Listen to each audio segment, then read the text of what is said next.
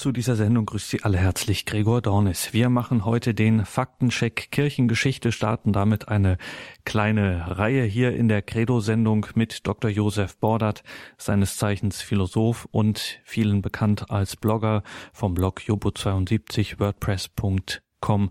Wir gehen hier ein wenig durch die Kirchengeschichte, schauen uns das eine oder andere an, insbesondere das, wofür, wie manche meinen, sich Christen zu schämen und zu entschuldigen haben, was einfach problematisch ist in der Kirchengeschichte und immer wieder auch für Angriffe sorgt. Das wollen wir hier genauer aufschlüsseln und den Faktencheck machen, tun das mit Josef Bordert. Danke schon jetzt, dass wir hier sein dürfen, dass wir Ihnen zuhören dürfen. Grüß Gott, guten Abend, Dr. Bordert. Guten Abend, Herr Dornis. Wir starten heute den Faktencheck Kirchengeschichte mit der Christenverfolgung und fragen gleich mal zu Beginn, warum lohnt sich das eigentlich hier zuzuhören? Warum machen wir diesen Faktencheck Kirchengeschichte? Ja, es ist ja so, wie Sie auch schon angedeutet haben, dass in Gesprächen über die Kirche heute äh, oftmals Bezüge zur Geschichte stattfinden und die nicht immer äh, ausgewogen und sachlich sind. Also es wird dann doch sehr oft ähm, zum einen einseitig das, was tatsächlich auch negativ war, betont und zum anderen werden Dinge als negativ dargestellt, die bei genauer Betrachtung gar nicht so negativ sind, äh, zumindest wenn man sie aus der Zeit heraus versteht, wenn man sie ähm, richtig ähm, kontextualisiert, also in den richtigen Zusammenhang äh, auch stellt, geschichtlich, dann ähm, stellt man oft fest, dass die Kirche teilweise weiter war als vergleichbare staatliche Institutionen, Behörden, zumindest in vielen Fällen nicht ähm, so viel hinter dem äh, staatlichen äh, Vorgehen hinterherhing, äh, so dass, wenn wir die Geschichte wirklich aus der Geschichte heraus betrachten, sie am Ende viel ja positiver und teilweise auch viel harmloser ähm, ähm, sich äh, lesen lässt. Und jetzt starten wir heute diesen ersten Teil unseres Faktenchecks Kirchengeschichte mit dem Thema Im Anfang war Verfolgung. Wir starten also mit Christenverfolgung. Eigentlich hätten wir ja auch fröhlicher starten können mit der Freude der Auferstehung der Urgemeinde, hätten uns nach Jerusalem begeben können und da ein bisschen sozusagen die Freude des Auferstandenen feiern. Wir beginnen aber sehr ernst mit der Christenverfolgung. Warum?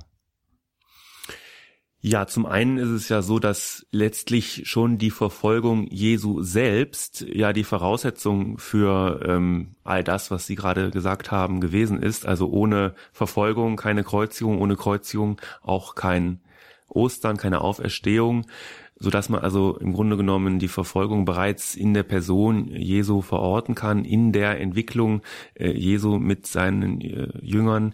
Ähm, und natürlich auch dann gleich im Anschluss an Kreuzigung und Auferstehung bei der Bildung der Urgemeinde schon Verfolgung dann massiv äh, festzustellen ist. Apostelgeschichte ist voll davon. Ähm, und insofern ist es wichtig, darauf zu schauen, zumal dieses Thema auch heute hochaktuell ist, so dass wir also gleich am Anfang quasi einen Bogen schlagen können über diese 2000 Jahre und den kann man also äh, diesen äh, Zeitraum kann man klammern mit ähm, dem Thema Christenverfolgung. Das ist leider so. Also, damit hätten wir schon mal etwas Grundsätzliches geklärt hier für unseren Faktencheck. Es geht tatsächlich nicht einfach nur um eine museale Reise durch die Vergangenheit, sondern wir werden immer äh, verhältnismäßig hart oder weich, je nachdem in der Gegenwart ankommen und auch etwas für das Glaubensleben und für das Christsein im Alltag, wie das immer heißt, herausziehen. Faktencheck Kirchengeschichte mit Josef Bordert aus Berlin. Heute der erste Teil hier in der Credo-Sendung. Christenverfolgung ist das Thema. Josef Bordert, was müssen wir zu diesem Thema wissen?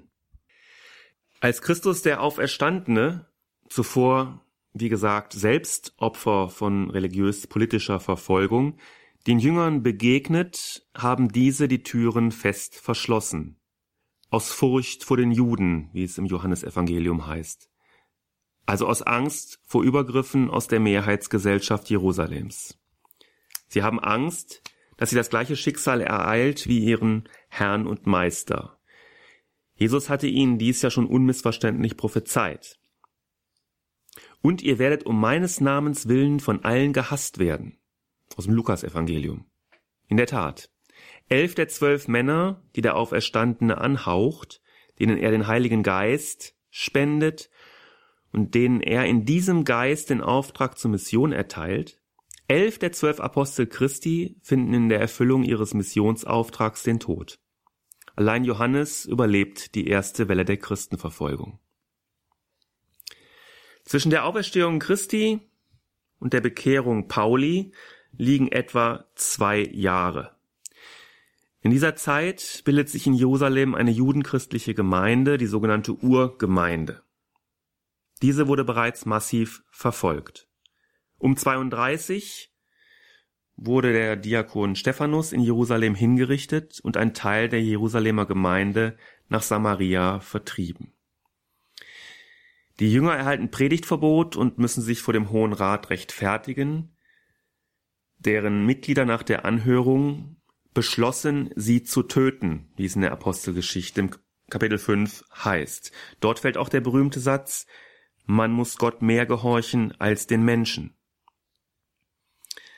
Das ist nicht etwa die trotzige Reaktion von Querulanten, die sich wichtig tun, sondern eine zentrale Einsicht der jungen christlichen Gemeinde, eine Einsicht, die Mut machen soll, treu im Glauben zu stehen und die Verfolgungssituation zu ertragen, die sich in den ersten drei Jahrhunderten einstellte, überall dort, wo Christen lebten, erst in Jerusalem, dann in Rom und später im ganzen römischen Reich. Auch der Völkerapostel Paulus zur Zeit der Gründung der Urgemeinde noch als Saulus an der Spitze der Verfolger, fand ein gewaltsames Ende. Er wird in Rom enthauptet. Warum verfolgst du mich? So lautet die Frage Jesu an Saulus. Saulus Antwort besteht in einer Gegenfrage. Wer bist du, Herr? Jesus offenbart sich ihm. Ich bin Jesus, den du verfolgst. Damit ist das Warum der Verfolgung freilich noch nicht geklärt. Vielleicht jedoch schon. Vielleicht steckt die Antwort gerade in der Aussage Ich bin Jesus. Und vielleicht reicht für die Fälle heutiger Verfolgung bereits Ich folge Jesus als Begründung für Verfolgung aus. Vielleicht steckt ja in Jesus selbst der Grund für die Verfolgung. Denn Jesus stört die bestehende Ordnung zugunsten einer neuen Form des Zusammenlebens, deren Regeln sich weniger aus den Buchstaben des Gesetzes ergeben, sondern vielmehr aus dem Geist der Liebe. Jesus irritiert die kulturellen und religiösen Grundlagen der Gesellschaft. Das können die Eliten dieser Gesellschaft, die ihre Macht von jenen Grundlagen ableiten, nicht einfach so hinnehmen. Jesus wusste, dass er den ordnungsliebenden Menschen auf die Füße tritt, wenn er ihre Spielregeln mit seinen modifizieren will. Er wusste auch, was seinen Jüngern blüht. So sagt er, aber bevor das alles geschieht, wird man euch festnehmen und euch verfolgen. Man wird euch um meines Namens willen den Gerichten der Synagogen übergeben, ins Gefängnis werfen und vor Könige und Statthalter bringen. Kurz darauf im Lukas-Evangelium Kapitel 21 ist es, spricht er den damit verbundenen emotionalen Grund ganz offen aus. Hass. Im Johannesevangelium stellt Jesus die Beziehung dieses Hasses zu ihm und seinem Wirken her. Wenn die Welt euch hasst, dann wisst, dass sie mich schon vor euch gehasst hat. Wenn ihr von der Welt stammen würdet, würde die Welt euch als ihr Eigentum lieben aber weil er nicht von der Welt stammt, sondern weil ich euch aus der Welt erwählt habe, darum hasst euch die Welt. Ja, und das mit dem Hass und mit der Verfolgung, das ging, wie gesagt, gleich los in Jerusalem bereits in den frühen 30er Jahren, dann in Rom und im ganzen römischen Reich ab den späten 40er Jahren. Kaiser Claudius hat im Jahre 49 die Anhänger des Christus aus Rom ausgewiesen. Es folgt die Christenverfolgung unter Nero, der den Brand Roms im Jahre 64 den Christianern in die Schuhe schob. Und die Christenverfolgung unter Domitian, der im Jahre 95 Christen verbrennen ließ, unter dem Vorwurf, sie seien Atheisten, weil sie die römischen Götter nicht verehren wollten. Der Kampf gegen öffentlich auftretende Christen stand dann entsprechend unter dem auf Domitian folgenden Kaiser Trajan im Vordergrund. Im Privaten konnten Christen relativ ungestört leben. Religion war gewisserweise Privatsache. Aber öffentlich mussten sie sich aus Gründen der Staatsräson zu den Staatsgöttern Roms bekennen. Wenn sie das nicht taten, wurden sie umgebracht. Im zweiten Jahrhundert und in der ersten Hälfte des dritten Jahrhunderts geht es im Römischen Reich mit lokalen und regionalen Verfolgungswellen weiter, ehe dann unter Kaiser Decius Mitte des dritten Jahrhunderts eine reichsweite Christenverfolgung einsetzt, die sich zunehmend verschärft.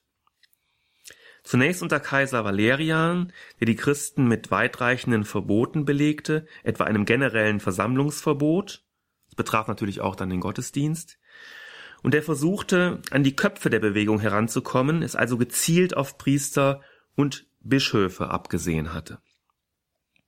Und schließlich unter Kaiser Diokletian Ende des dritten, Anfang des vierten Jahrhunderts, als die Christenverfolgung ihren Höhe- und vorläufigen Schlusspunkt erreichte und die ja immer noch sehr junge Kirche sehr viele Märtyrer zu beklagen hatte. Heute erinnern wir uns regelmäßig an viele der Opfer, die Eingang in den heiligen Kalender fanden. Der diokletianischen Christenverfolgung fielen unter anderem der damalige Papst Caius, Viktor von Mailand, Quirinus von Tegernsee, Vinzenz von Valencia, Margareta von Antiochia und viele andere mehr zum Opfer. Dann kam bekanntlich Kaiser Konstantin mit seiner ganz persönlichen Gotteserfahrung, bei der Schlacht an der Milbischen Brücke 312 und daraufhin kam die Erklärung von Mailand, das sogenannte Toleranzedikt 313, das den Christen dann erstmals Religionsfreiheit gewährte und gleiche Rechte einräumte, ehe dann am Ende des vierten Jahrhunderts unter Kaiser äh, Theodosius das Christentum sogar zur Staatsreligion erhoben wurde und aus der über viele Gemeinden des römischen Reiches verstreuten Kirche eine einheitliche Reichskirche entstand. Das wird uns dann beim nächsten Mal noch beschäftigen, wenn es also um die Kreuzzüge und deren Vorgeschichte gehen wird.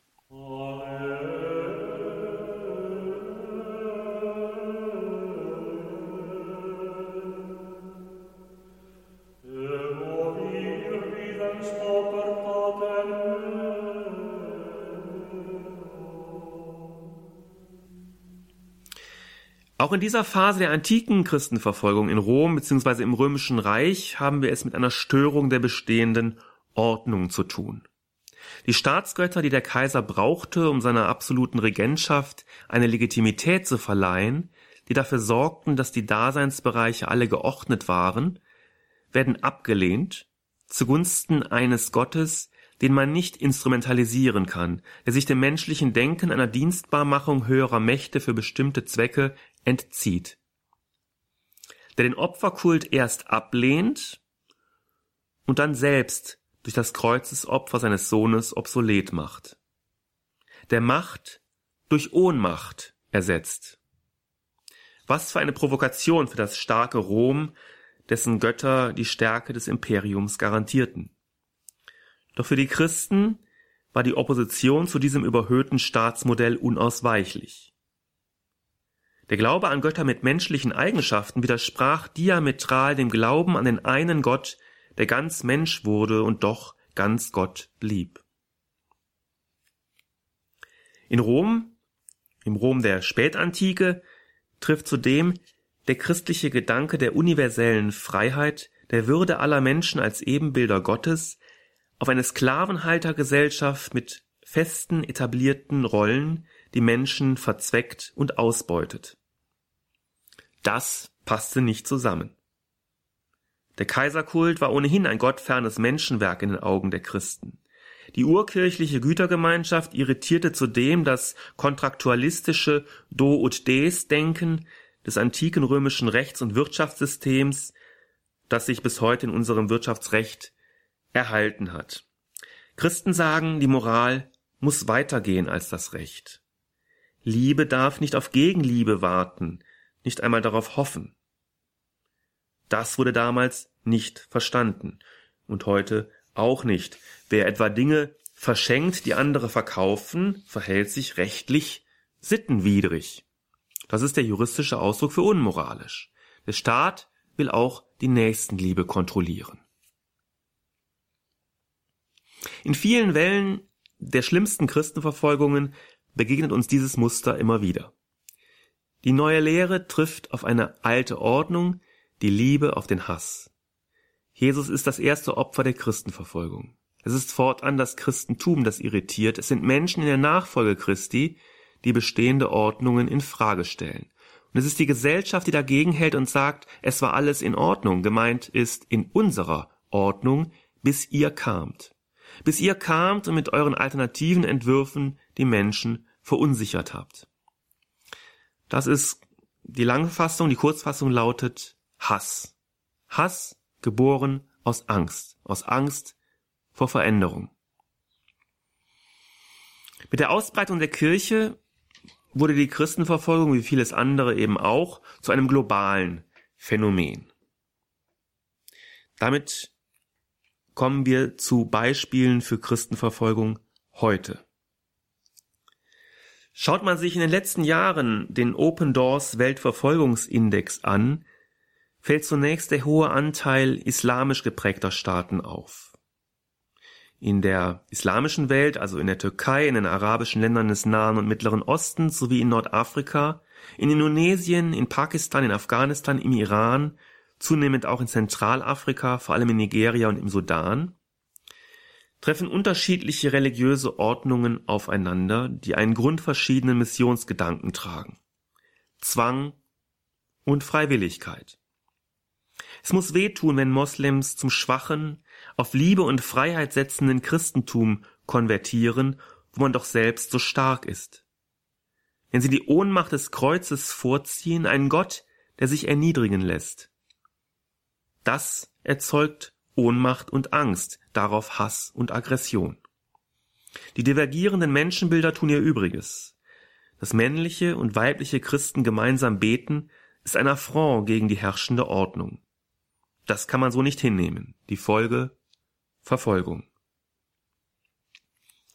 Das Magazin Newsweek machte Anfang 2012 die Christenverfolgung in der islamisch geprägten Welt zum Titelthema. In The Global War on Christians in the Muslim World, also der weltweite Krieg gegen Christen in der islamischen Welt, schreibt Ayan Hirsi Ali über die bedrohliche, bei uns im Westen aber immer noch unterschätzte bzw. bewusst verharmloste Lage der Christen? We hear so often about Muslims as victims of abuse in the West and combatants in the Arab Spring's fight against tyranny. But in fact, a wholly different kind of war is underway. An unrecognized battle costing thousands of lives. Christians are being killed in the Islamic world because of their religion. It is a rising genocide that ought to provoke global alarm. Zu Deutsch, wir hören so oft von Moslems als Opfer westlicher Verachtung, als Opfer des Kampfes gegen die Tyrannei im Zuge des arabischen Frühlings. Doch im Grunde läuft hier ein ganz anderer Krieg. Eine unbeachtete Schlacht, die Tausende von Menschenleben kostet. Christen werden in der islamischen Welt aufgrund ihrer Religion getötet. Es ist ein fortschreitender Völkermord, der die Welt alarmieren sollte. Das, was seit einigen Jahren durch die Terrororganisationen Boko Haram in Nigeria und Islamischer Staat im Irak und in Syrien verbrochen wird, das, was am Gründonnerstag die somalische Terrororganisation Al-Shabaab mit dem Angriff auf die Universität von Garissa in Kenia verbrochen hat, all das stellt in dieser Hinsicht nur eine neue Dimension dar, kein gänzlich neues Phänomen. Aber auch im südostasiatischen Raum ist in Geschichte und Gegenwart eine Verfolgung von Christen zu verzeichnen. In Korea befragte die christliche Idee der Einheit der Schöpfung in Gott und der Gleichheit aller Geschöpfe vor Gott, der Gleichwertigkeit von Mann und Frau, von Herr und Diener, von Regent und Untertan, von Vorgesetztem und Untergebenem, das streng dualistische Gesellschaftsmodell des Konfuzianismus. Im 19. Jahrhundert wird die Kirche in Korea brutal verfolgt. Die Verfolgung vollzog sich in vier Wellen. Kurz nach dem Verbot der Kirche, 1801, von 1839 bis 1841, danach musste die Kirche komplett neu organisiert werden, da insbesondere Priester und auch der erste Bischof ermordet wurden, von 1846 bis 1850 und schließlich besonders heftig in den Jahren 1866 bis 76 unter Prinzregent Taewong-gun. Erst mit der Staats- und Gesellschaftsreform im Jahre 1895 ebbte die Christenverfolgung in Korea ab. Insgesamt fielen etwa 10.000 koreanische Katholiken der Verfolgung zum Opfer. Die katholische Kirche in Korea hat sich im 20. Jahrhundert von der Verfolgung erholt und wächst im 21. Jahrhundert weiter. Der gängigen Säkularisierungsthese vom Rückgang institutionalisierter Religion unter technischem und wirtschaftlichem Fortschritt zum Trotz. In Nordkorea, das was ich jetzt vorhin gesagt habe über die Entwicklung der Kirche heute in Korea betrifft Südkorea. In Nordkorea gibt es bis heute eine brutale Christenverfolgung, die wohl derzeit schlimmste weltweit. Seit nunmehr zwölf Jahren ist das Land die ebenso unumstrittene wie unrühmliche Nummer eins im Open Doors Weltverfolgungsindex. In Nordkorea verweigern Christen die Verehrung der regierenden Kim-Dynastie als Götter, weil sie ihren Gott schon gefunden haben, Jesus Christus. Deswegen werden sie gehasst. Etwa 70.000 Christen sind dort schätzungsweise in den Arbeitslagern eingesperrt, was bedeutet, dass rund jeder dritte Gefangene dort einsitzt, weil er an Jesus glaubt und nicht an die menschenverachtende Kim-Dynastie.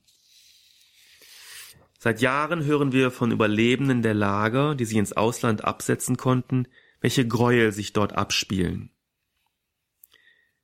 Durch die erschütternde Geschichte von Son Ok Lee, der Titel ihres Buches heißt Lasst mich eure Stimme sein, sechs Jahre in Nordkoreas Arbeitslagern,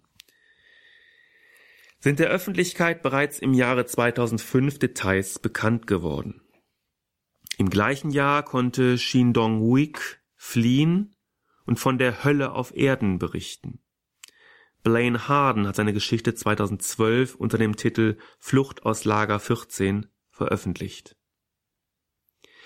Die Angst vor dem Christentum und der Hass auf die Christenheit schaukeln sich unterdessen wechselweise hoch und sind offensichtlich schon unvorstellbar groß. Für die Inhaftierung einer ganzen Familie reicht das Auffinden einer Bibel in ihrer Wohnung aus. In China, dem großen Nachbarn Koreas, werden nur diejenigen Christen in Ruhe gelassen, die die kommunistische Partei als höchste irdische Autorität anerkennen. Und eben nicht den Papst etwa. Man will die Fäden in der Hand behalten, der Ordnung wegen. Schlecht für die bekennende katholische Kirche, die da nicht mitspielt. In Indien bleibt immer noch unverstanden, wie man Unberührbare berühren kann. Christen kommen und pflegen sie, salben ihre Wunden. Was bilden die sich eigentlich ein? So die Haltung vieler Hindus. Immer wieder und seit der Hindu-Nationalist Modi die Macht übernahm, auch deutlich vermehrt, kommt es zu Gewaltakten gegen Christen, die die Unberührbaren aus dem Kastensystem lösen möchten, ihre Befreiung aus starrer, unmenschlicher Ordnung vornehmen. Aber damit eben auch gegen diese Ordnung verstoßen, in der ein Mensch desto wertvoller wird, je heller seine Haut ist. In Vietnam sind mehr als 60 religiöse Würdenträger in Haft, weil sie religiöse Würdenträger sind. Wenn überhaupt, dann erfahren wir von Inhaftierungen in Vietnam nur, wenn es sich dabei um mehr oder weniger prominente Opfer handelt, wie im Fall des katholischen Paters Nguyen Van Ly, der eine langjährige Haftstrafe absitzt. Die staatlichen Repressionen gegen ganz normale Priester und Ordensleute werden hingegen in der Presse nicht erwähnt. Fest steht, es gibt eine neue Dimension der flächendeckenden Christenverfolgung in Vietnam. Eine Schlüsselrolle spielt dabei eine Anfang 2013 in Kraft getretene Verordnung zur Umsetzung des Religionsgesetzes, die nach Einschätzung von Open Doors die Kontrolle der Kirche zunehmend verschärft. Zwar wird in Vietnam die Religionsfreiheit auf dem Papier gewährleistet, doch unter sehr strengen Bedingungen, die dieses Urmenschenrecht substanziell aushöhlen. Die Verordnung zur Religion zeigt, dass es den Behörden in Vietnam im Grunde darum geht, jede gemeinschaftliche Religionsausübung unmöglich zu machen. Entscheidend ist dabei der in der neuen Norm erwähnte Tatbestand des Freiheitsmissbrauchs, der bereits vorliegt, wenn in Religionsgemeinschaften eine vom Verständnis der vietnamesischen Behörden abweichende Spiritualität gelehrt wird, wenn etwa, wie im Christentum, die Anbetung des dreieinigen Gottes an die Stelle der Ahnen- und Heldenverehrung tritt. Dann, so die Sicht der Behörden, werde nicht nur die Pflege der guten Gebräuche vernachlässigt, sondern dann sei auch die nationale Einheit in Gefahr. Diese Gefahr ständig witternd schlagen die Behörden regelmäßig Alarm. Es kommt vermehrt zu Festnahmen und Inhaftierungen. Die konkreten Auflagen für die Kirche in Vietnam sind absurd. Die Gemeinden müssen im Oktober eine vollständige Liste aller für das kommende Jahr geplanten Aktivitäten vorlegen, nachträgliche Änderungen sind nicht erlaubt. Das gilt auch für Taufen und Hochzeiten. Sogar Beerdigungen müssen ein Jahr im Voraus terminiert werden. Wenn es nicht so traurig wäre, könnte man wohl darüber lachen. Doch es ist traurig, denn auf der Basis dieser Verordnung herrscht Behördenwillkür und die Repressionen gegen die Kirche nehmen tagtäglich zu. Der Sonderberichterstatter über Religions- und Weltanschauungsfreiheit des UN-Menschenrechtsrats, Heiner Bielefeld, besuchte im Juli 2014 Vietnam. Er berichtet, der geplante Besuch der Provinzen An Giang, Gia Lai und Kon Tum wurde leider am 28, vom 28. bis 30. Juli unterbrochen. Ich erhielt glaubhafte Informationen, dass einige Personen, die ich treffen wollte, entweder unter intensiver Beobachtung standen, gewarnt, eingeschüchtert oder schikaniert wurden oder durch die Polizei am Reisen gehindert wurden. Selbst diejenigen, denen es gelang, mich zu treffen, waren nicht frei von polizeilicher Überwachung oder Befragung. Darüber hinaus wurde ich selbst durch mir nicht angekündigte Sicherheits- und Polizeiagenten bezüglich meiner Aufenthaltsorte eng beschattet. Er führt weiter aus, die Bedingungen, unter denen Individuen oder Gruppen ihre Religion oder ihren Glauben ausüben können, sind willkürlich und hängen oft von dem Goodwill der staatlichen Behörden ab, letztendlich von den örtlichen Behörden. Darüber hinaus sehen sich Angehörige religiöser Minderheiten ohne offizielle Anerkennung weiterhin enormen Schwierigkeiten ausgesetzt, wenn sie ihre Rechte auf freie Ausübung ihrer Religion oder ihrer Glaubensüberzeugung wahrnehmen. Soweit Heiner Bielefeld. Der letzte größere Fall von Verfolgung betrifft auch das Nachbarland Kambodscha. 36 Angehörige des indigenen Volkes der Yarai die vor der Verfolgung in ihrer vietnamesischen Heimat nach Kambodscha geflohen waren, wurden im März diesen Jahres nach Vietnam abgeschoben. Die Gesellschaft für bedrohte Völker hat die Abschiebung verurteilt. Die zwangsweise Abschiebung der Ureinwohner ist eine grobe Verletzung der Flüchtlingskonvention der Vereinten Nationen, da den Flüchtlingen in Vietnam akute Gefahr für Leib und Leben droht, erklärte der Asienreferent der Gesellschaft für bedrohte Völker Ulrich Delius. Diese Gefahr ergibt sich daraus, dass die Jarei wegen ihrer Zugehörigkeit zur protestantischen Kirche und wegen ihres Protestes gegen den Raub ihres Landes in den vietnamesischen Bergen vom Regime in Hanoi massiv verfolgt werden.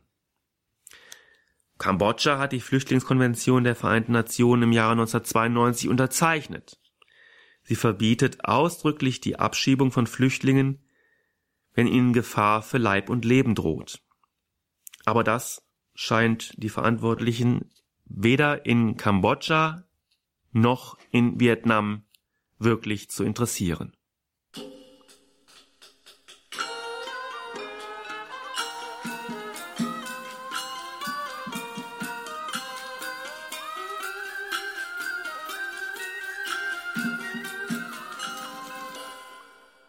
Sie haben eingeschaltet in der Credo-Sendung bei Radio Horeb und Radio Maria. Heute machen wir den Faktencheck Kirchengeschichte und wir hören Dr. Josef Bordert, Thema dieses ersten Teils einer Reihe zur Kirchengeschichte Christenverfolgung damals und heute.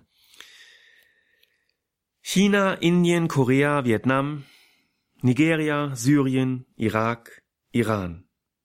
Das ist alles weit weg.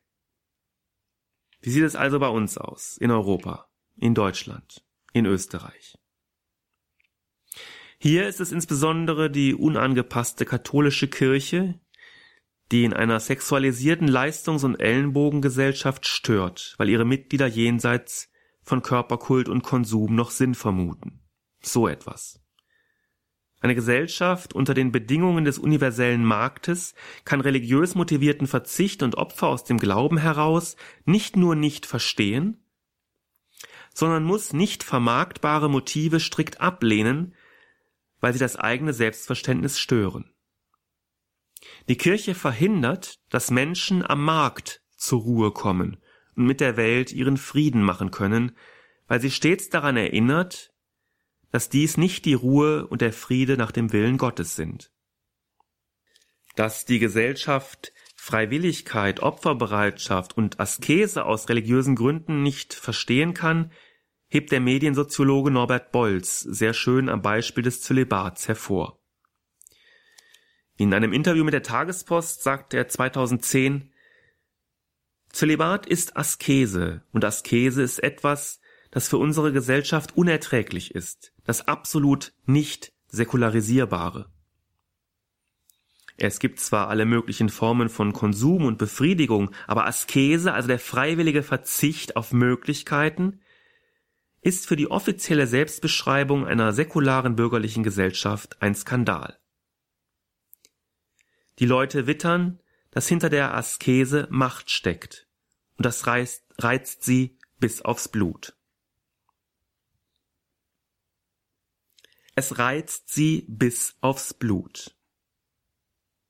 Dass da jemand ist, der Macht hat, nicht Macht über sie, sondern Macht über sich selbst. Dass da jemand Selbstbeherrschung hat, während man in sich die Veranlagung zur Zügellosigkeit spürt. Dass da jemand ist, der anders ist. Daher muss der Zölibat für alles herhalten, nur nicht für das, wofür er steht, freiwillige Selbstbeschränkung aus religiösen Gründen. Denn das kann ja nicht sein. Er zerstört unsere Ordnung. Mit diesem Gedanken beginnt Verfolgung. Wir haben es in der Geschichte oft gesehen. Dennoch, um es ganz klar zu sagen, in Deutschland und Österreich gibt es keine flächendeckende Verfolgung der Kirche. Christen müssen nicht um ihr Leben fürchten, weil sie Christen sind. Doch zum einen steigt die Gewalt gegen Artefakte, die man dem Christentum zuschreiben kann, also Kirchen, Friedhöfe, Wegkreuze, Pfarrhäuser.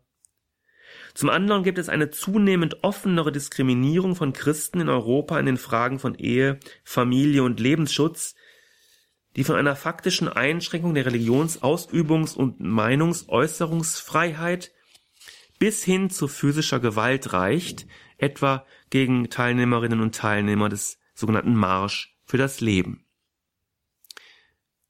Mit symbolischer Gewalt kann Verfolgung diskursiv vorbereitet werden. Im Streit um die symbolische Repräsentation von Religion in der Öffentlichkeit werden Stimmen laut, die in hetzerischer Weise über Christentum und Kirche sprechen und ganz bewusst verletzende Sprachformen wählen, die als gewaltsam angesehen werden müssen.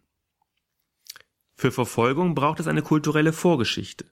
In diesem Sinne warnte Joachim Kardinal Meissner, emeritierter Erzbischof von Köln, vor einer Katholikenphobie und Gerhard Ludwig Kardinal Müller, Präfekt der Glaubenskongregation, sieht gar eine Progromstimmung gegen die katholische Kirche aufziehen, die insbesondere von den Medien protegiert werde.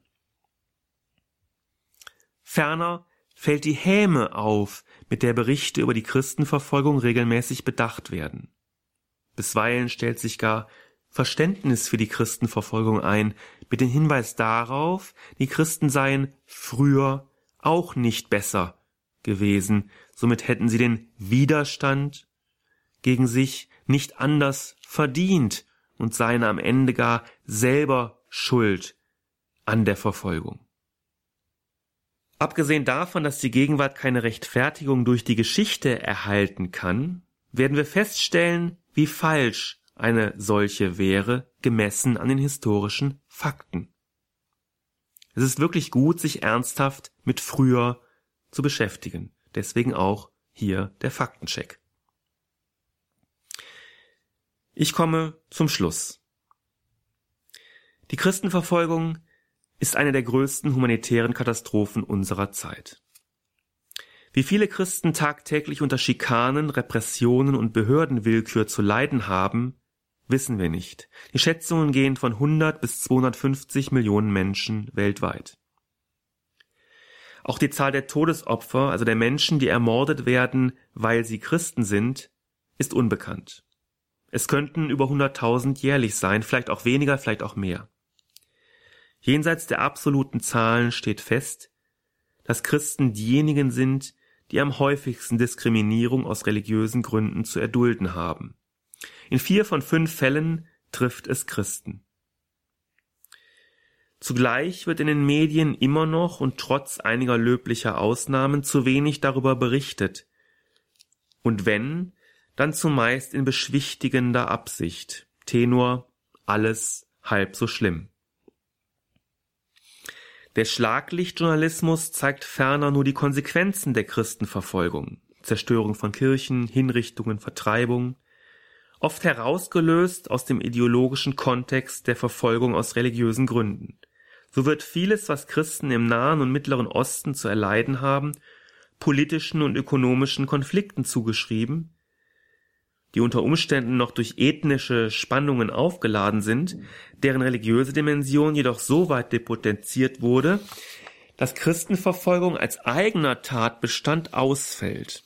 Und das, obwohl offensichtlich ist, dass Islamisten aus religiösen Motiven zu Tätern und Christen aus religiösen Gründen zu Opfern werden.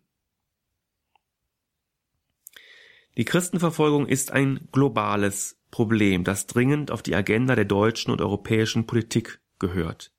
Es wird Zeit für ein Religion Mainstreaming, also für die im politischen Entscheidungsprozess fest implementierte Berücksichtigung des Menschenrechts auf Gewissens-, Glaubens- und Religionsfreiheit, etwa auch bei der Frage, welche Länder und Regionen in welcher Weise wirtschaftlich unterstützt werden sollen. Verfolgung ist zwar das Wort, mit dem sich die Realität des Christseins seit 2000 Jahren am besten charakterisieren lässt, aber es ist nicht das letzte Wort. Denn, so schrieb schon Augustinus, die Kirche schreitet auf ihrem Pilgerweg bis zum Ende der Dinge unbeirrbar voran, zwischen den Verfolgungen der Welt und den Tröstungen Gottes. Ich bin Jesus, den ihr verfolgt. Christen in Verfolgung dürfen hoffen, nicht allein zu sein. Denn sie können glauben, dass die Verfolgung von Christen letztlich eine Verfolgung Christi ist. Jesus solidarisiert sich besser, er identifiziert sich mit den Opfern der Christenverfolgung damals wie heute.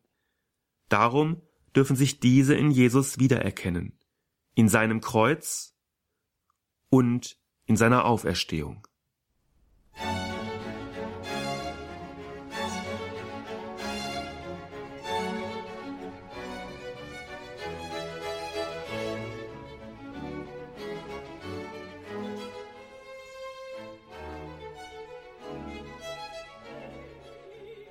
Faktencheck Kirchengeschichte. Eine neue Reihe hier in der Credo-Sendung bei Radio Horeb und Radio Maria mit Dr. Josef Bordert, Philosoph und Blogger aus Berlin.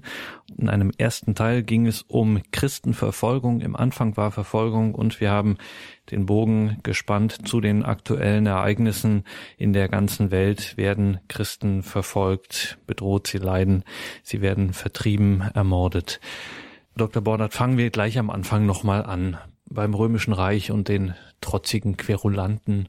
Wie Sie gesagt haben, es sind eben keine trotzigen Querulanten, diese Christen, sondern da steckt mehr dahinter. Aber bei aller Ernsthaftigkeit hätte es nicht auch die Möglichkeit gegeben, sich gediegen und milder anzupassen. Also beispielsweise den römischen Göttern zu opfern. Man hätte ja im Hinterzimmer sozusagen sagen können, naja, wir wissen schon, dass das alles Unsinn ist mit diesem ganzen Götterpantheon, aber damit die Obrigkeit da beruhigt ist, meine Güte, kriegen sie halt ihr Opfer und gut. Aber sie haben sich ähm, äh, geweigert, das zu tun aus ihrem Glauben heraus. Warum eigentlich? Warum diese Entschlossenheit? Ja, gute Frage. Also Anpassung ist natürlich immer eine Strategie. Opportunismus vielleicht auch für viele Menschen eine Strategie der Wahl in Verfolgungs- oder Drucksituationen. Ähm, das kennen alle Menschen, die mal äh, unter einem totalitären Regime leben mussten und sich damit arrangieren sollten, mussten. Wie weit das möglich ist, musste dann jeder Einzelne mit seinem Gewissen vereinbaren. Für die Urgemeinde ist klar, dass es keine Kompromisse geben kann. Sie haben ja noch sozusagen den O-Ton Jesu im Kopf. Äh, ihr werdet verfolgt werden, ihr werdet Probleme bekommen, mit, mit dieser Botschaft, die ich euch mit auf den Weg gebe.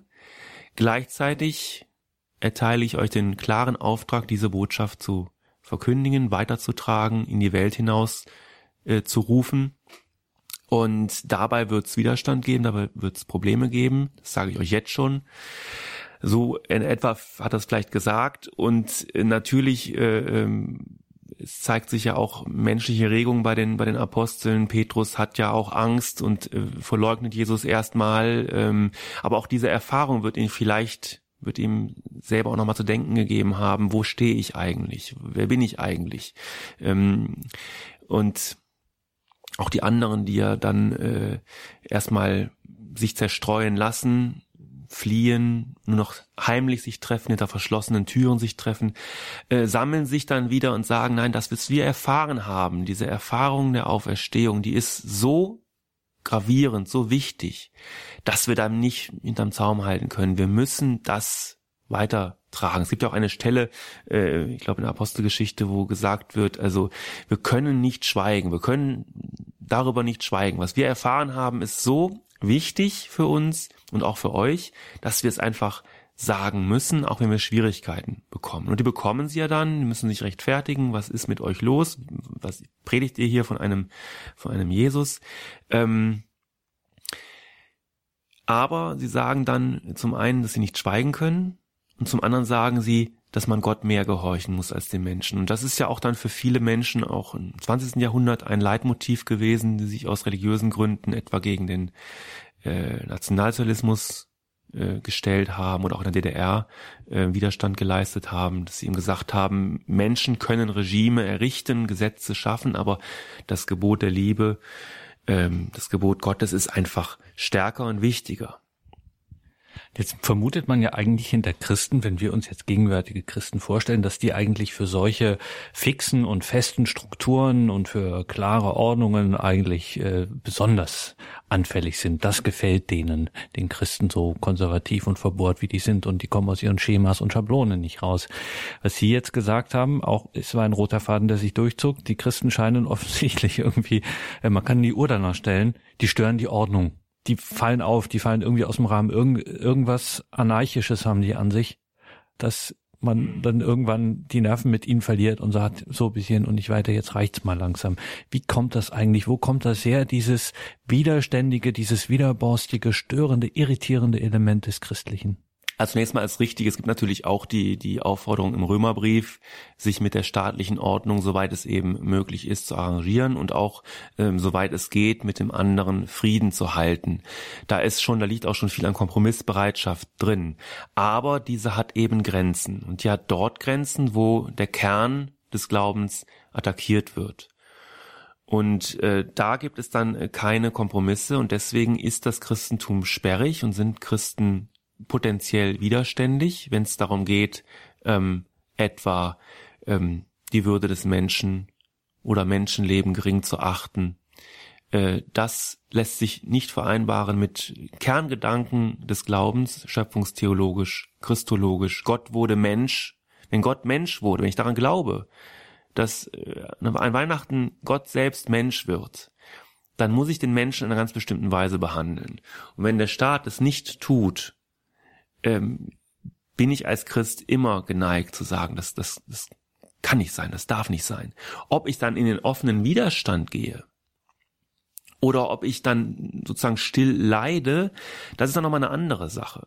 Man weiß ja zum Beispiel auch aus, aus, dem, ähm, aus dem Münsterland, dass äh, viele Katholiken dort etwa die Predigten von äh, Kardinal von Galen äh, heimlich abgeschrieben und weiter verbreitet haben von den Leuten wissen wir nichts. Da gibt's keine Akten, da gibt's keine, keine Standbilder heute, keine Denkmäler, keine ähm, Vereine, die sich danach benannt haben oder Schulen, sondern es sind einfache Katholiken gewesen, die haben gesagt, das, was da jetzt läuft, ähm, die Aktion, die sogenannte Aktion T4, das, das Vernichten menschlichen Lebens, das eben krank oder behindert ist, aber menschlich bleibt, ja, das können wir als, als Katholiken, als Christen nicht nicht verstehen, das läuft uns zuwider. Aber wir haben eben auch keinen Mut oder keine Kraft, jetzt da äh, nach Berlin zu gehen und auf, der, auf dem Kudamm zu demonstrieren. Aber wir versuchen das, das Mögliche zu tun und da ist diese Arbeit eben geleistet worden im Stillen. Und ähm, das ist ein Zeichen dafür, dass es im Christentum eben eine, eine Grund Widerständigkeit gegen menschenverachtendes Verhalten gibt, sowohl staatlicherseits als eben auch im, ja, im, es kann ja auch mal im, im, in der Nachbarschaft oder im, in einem demokratischen Regime kann es Entwicklungen geben, die, die, die eben ähm, nicht gut sind, wo Menschen bedroht sind. Im Moment die Situation mit vielen Flüchtlingen, auch da ähm, müssen sich Christen eigentlich angesprochen fühlen. Ähm, aus der, aus den, ähm, Seligpreisungen der Bergpredigt, aber auch äh, überhaupt aus dem ähm, Verständnis, was ist der Mensch, heraus, dass wir nach unserem Glauben halt haben. Ne? Und äh, da gibt es immer wieder Situationen, wo, wo wir zumindest als, als Christen zumindest ein unbehagliches Gefühl haben sollten, dass irgendwas jetzt da schief läuft. Wie gesagt, der Schritt dann zur Aktion ist dann nochmal ein, ein zweiter, der vielleicht dann nur von einigen gegangen wird, aber die, die grundsätzliche sozusagen Aversion gegen Menschenverachtung, die sollte eigentlich jeder Christ haben offenbart sich an dieser Stelle vielleicht auch so ein bisschen eine kleine, will nicht sagen Lebenslüge, aber Lebensillusion, äh, die wir auch immer gern gehabt haben in den Zeiten, in denen es hier friedlich zuging in unserem Land, dass wir gedacht haben, Religion sei wirklich Privatsache. Und zwar es gäbe so einen privaten Raum, in den äh, nichts und niemand dann eindringen kann, der einfach, ich mache die Tür zu und jetzt dringt hier Politik nicht ein und sozusagen, aber immer mehr merken wir, nein, Politik ist eben auch Privatsache irgendwann. Irgendwann steht die in der Wohnung. Ja, also diese, diese Abgrenzung von, von öffentlich und privat, die ist natürlich weder in die eine noch in die andere Richtung möglich. Wir leben nun mal in einer Gesellschaft, wir kriegen ja alles mit, was passiert, deswegen beeinflusst uns das.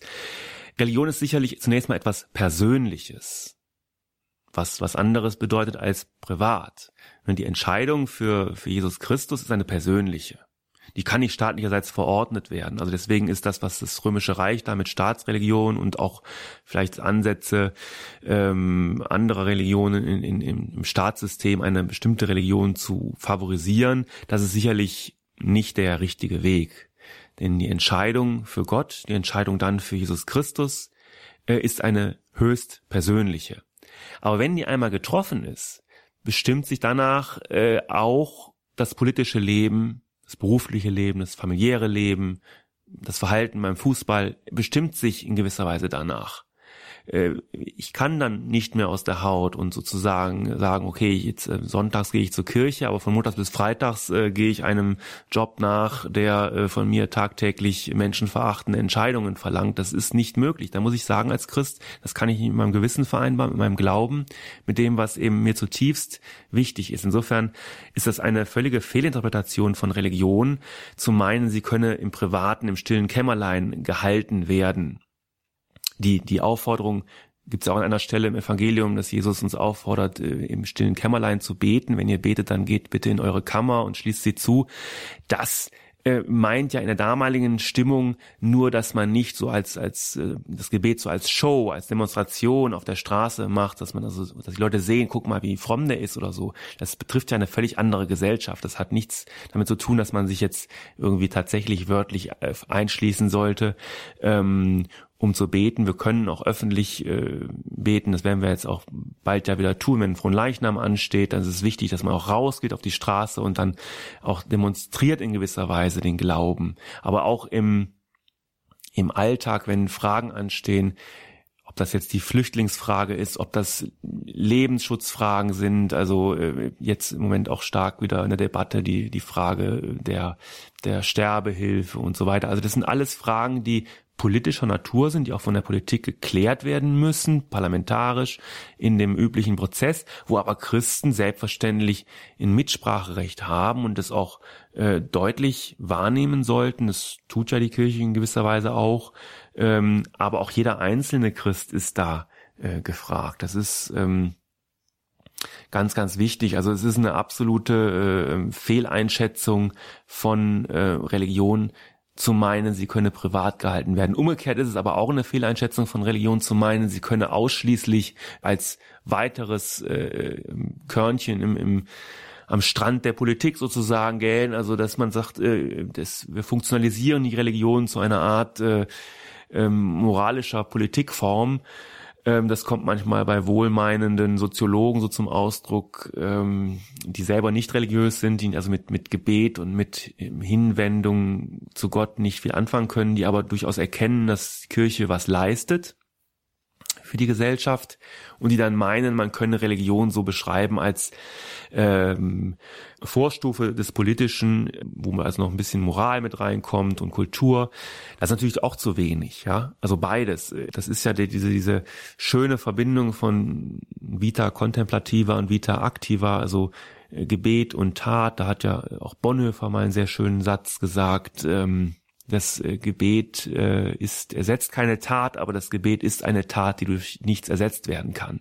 Also beides gehört zusammen, dass wir natürlich auch mal in uns gehen. Das kann auch mal nicht öffentlich sein, aber dass wir dann doch bei entscheidenden Fragen, die jeden betreffen, auch wirklich öffentlich und laut die Stimme erheben. Das gehört auch dazu.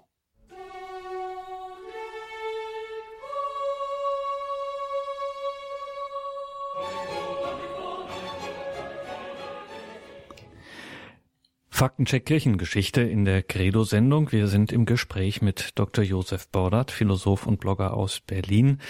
Heute in einem ersten Teil dieser neuen Reihe Faktencheck Kirchengeschichte geht es um Christenverfolgung in der Geschichte vom Anfang bis heute. Jetzt müssen wir den Philosophen Josef Bordert mal fragen, wie das eigentlich, sagen wir es mal im weitesten Sinne religionsphilosophisch zu werten ist, dass das ähm, von Anfang an so wesentlich ist und dass diese Religion das zum einen so wesentlich in sich trägt und vor allem das auch durchhält. Also ihr Beispiel mit den Aposteln aus dem Zwölferkreis. Elf erleiden das Martyrium und einer überlebt und vermutlich gerade mal so.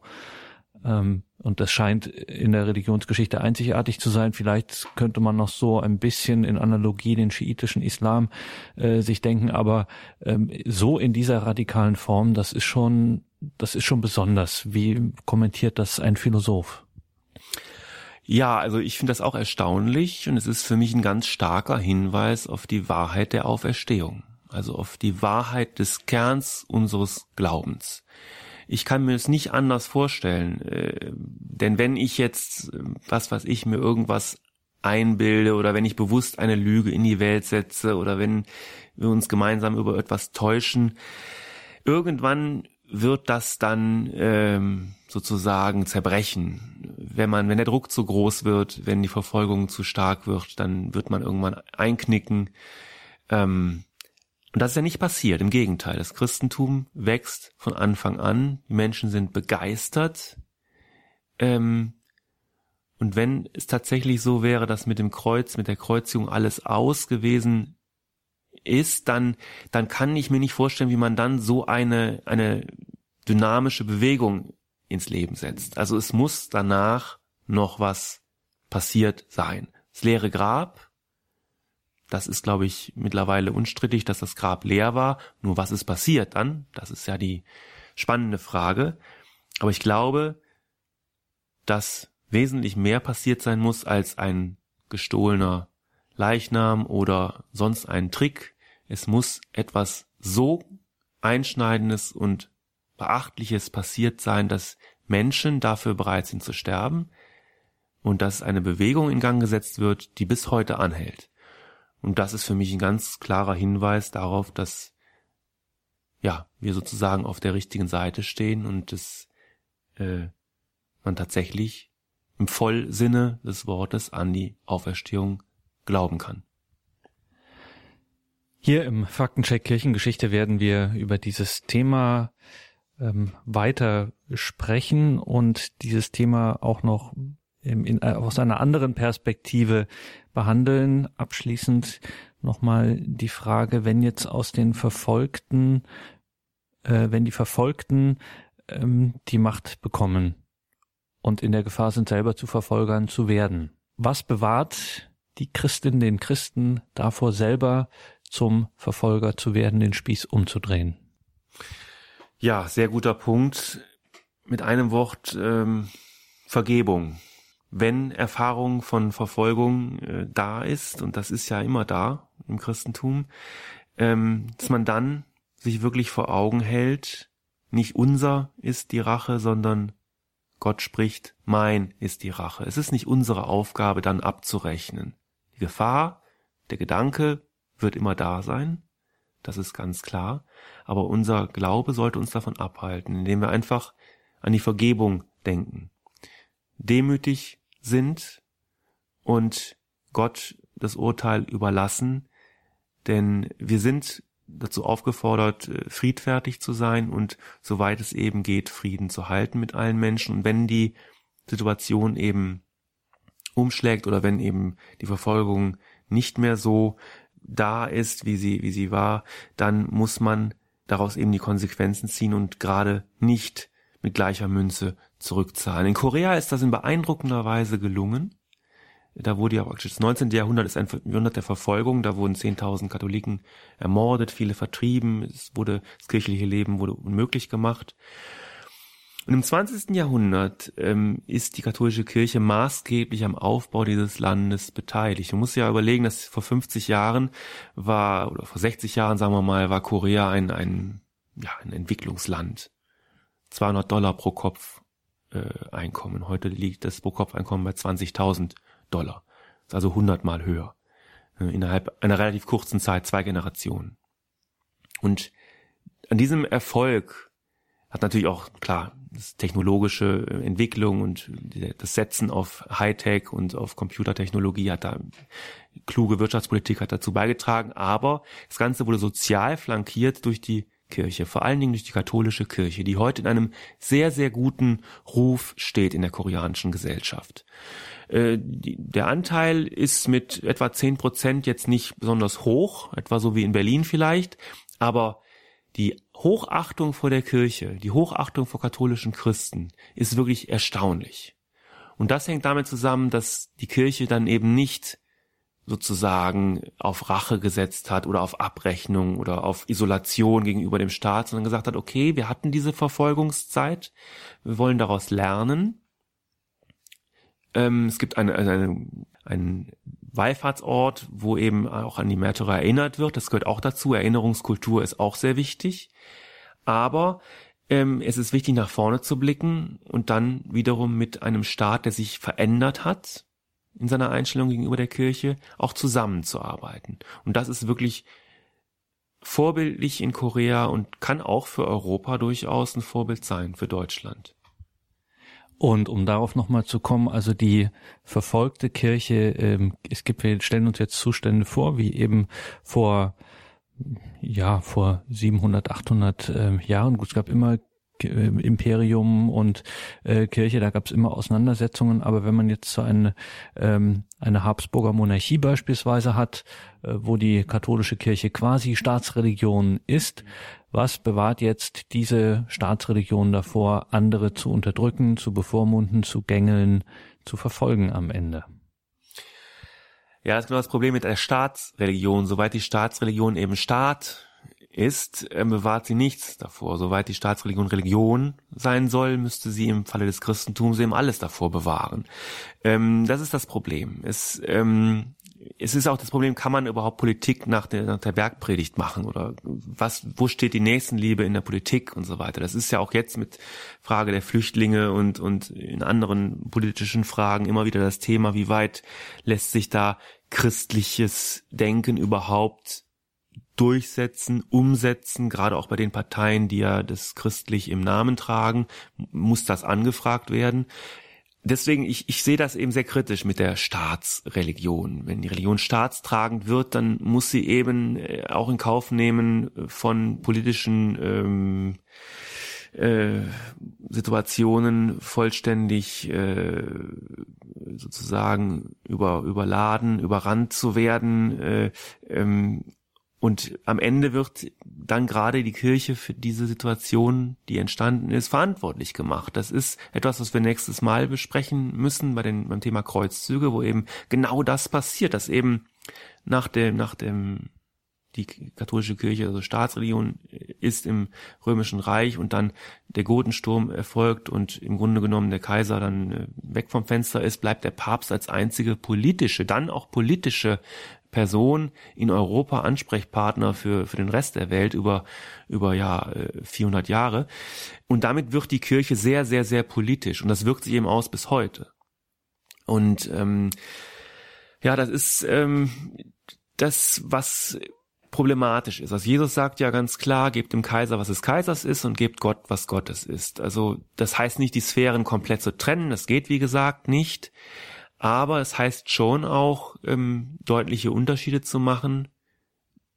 Die Religion verlangt mehr von einem Staatsmann, als es vielleicht die Staatsräson in dem Moment verlangt und da entstehen Konflikte, die ja, die vielleicht nicht so gravierend sind, wenn man die, ähm, wenn man Kirche und Staat, also Religion und, und politische Praxis ähm, schon zumindest formal, konstitutionell trennt. Dass sie sich nachher, dass sie die Sphären nachher beeinflussen, durchdringen, das kann man also unter dem Begriff der Kultur dann fassen. So, so ist nun mal der Mensch, dass er nicht äh, so, so die Dinge so trennen kann und das ist auch ganz gut so.